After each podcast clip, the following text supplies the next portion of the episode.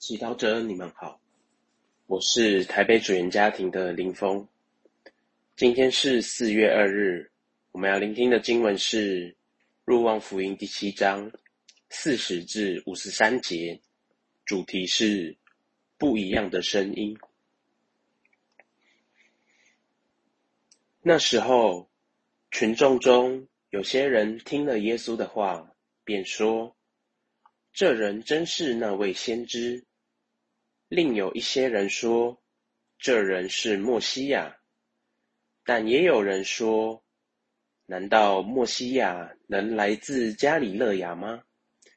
经上不是说，莫西亚要出自达卫的后裔，来自达卫出生的村庄白冷吗？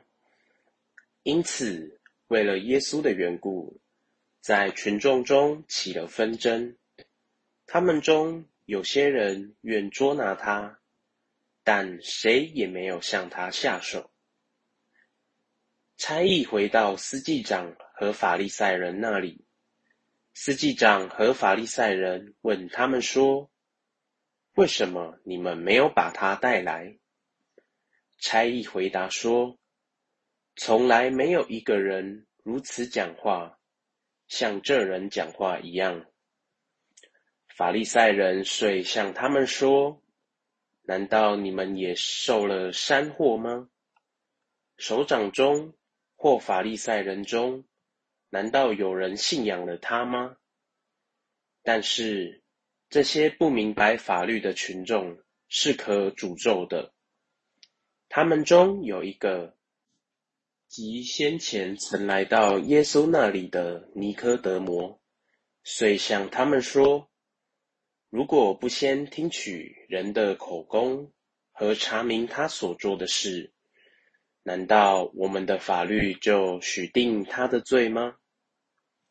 他们回答他说：“难道你也是出自加里勒亚吗？你去查考，你就能知道。”从加里勒亚不会出先知的，然后他们就各自回家去了。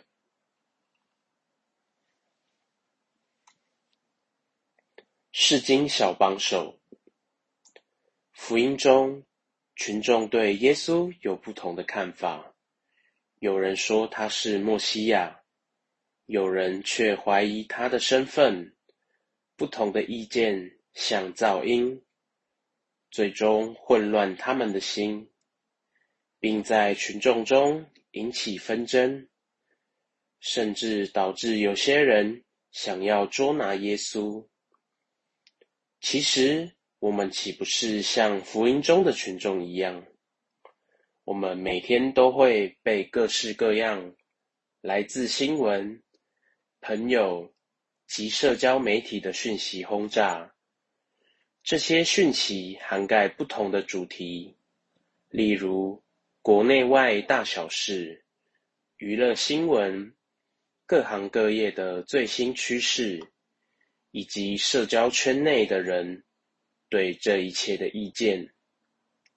虽然及时了解正在发生的事情是好事，但若我们没有好好过滤，并处理我们所收到的讯息，这些相互矛盾的讯息会让我们感到困惑、焦虑，甚至对那些和我们想法不同的人产生偏见。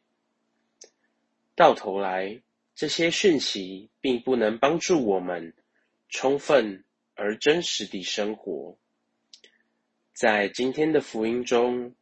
我们看到差役们并没有跟着群众起舞，也没有盲目服从司祭长和法利赛人。他们听到耶稣说的话时，说：“从来没有一个人如此讲话，像这人讲话一样。”是莫想，耶稣的话。到底和群众的嘈杂声有什么分别？他的话竟能让差役在聆听耶稣的话以后，能够破例的违背司祭长和法利赛人的命令，决定不抓捕耶稣。可见聆听耶稣在差役身上结出分辨是非的智慧，以及自由选择的果实。同样的，如果我们愿意消除来自各方的噪音，进入内室。聆听耶稣透过圣言对我们说的话，我们也能获得智慧和自由，打破盲目和惯例的模式，勇敢的选择更丰富的生命。